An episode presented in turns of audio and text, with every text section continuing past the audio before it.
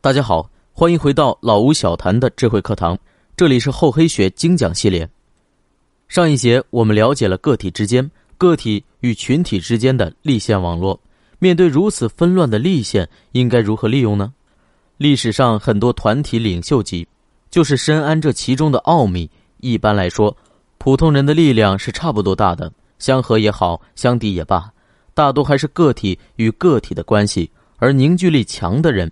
能把他前后左右的人都吸引过来，形成一个团体。我们在本系列课程开头讲过厚黑学的三境界，其中第二重是厚而硬，黑而亮，就像水光漆的牌匾，越久越黑就越亮，越引人注意。说的就是这种能力。一旦形成团体，大家有了同一目标，在围绕主心骨，就形成了合力。前面几节我们已经详细分析了合力的巨大威力，这里不再赘述。于是他们由合力发挥出更大的力量，又能吸引来更多目标一致的人，势力也就越来越壮大。东汉时期的党锢之祸，就是士大夫贵族为了对抗宦官乱政而发起的斗争。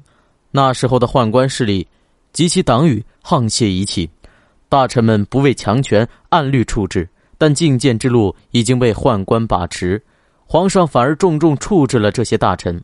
后来朝野中的不满越来越多，士大夫们出来扬清激浊，宦官集团就开始了大肆报复、陷害忠良。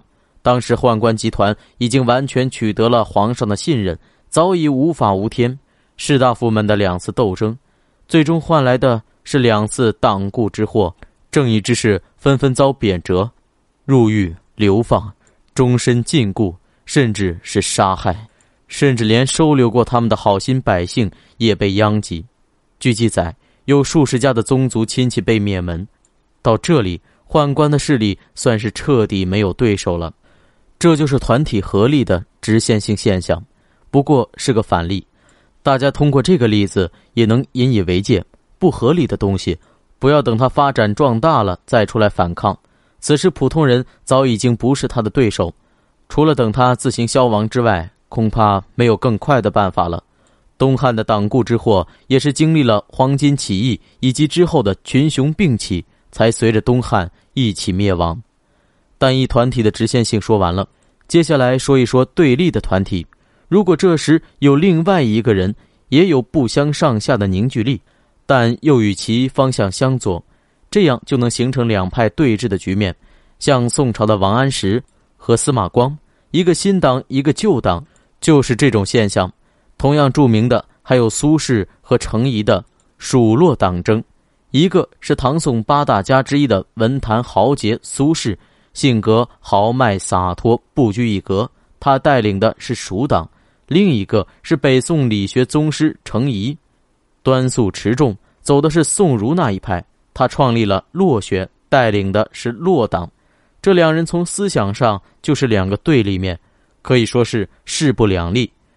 蜀洛党争更是持续了七十多年，最后苏轼被排挤，一路被贬，程颐也罢了官，两党两败俱伤，被刘志、梁涛的朔党拿走了控制权，算是保守派获胜了，但也没能持续太久。后来政局进一步混乱。硕党经不住变法派的打击，最后也完全垮台了。两派相争，与两人相争一样，都要遵循力学基本规律，主要就是看各派领导者能不能把内部的冲突力化解掉，调转矛头，一致对外。如果做不到，那么都不需要对手，他这一派自然就会瓦解。我们经常看到，同样的压力下，有的团体会越来越紧密，而有的就迅速崩溃。根本原因不在于外部阻力，而是那个领导者能不能将内部的力线统一起来，合力对外。感谢大家收听厚黑学系列，欢迎继续关注老吴小谈，我们下节再见。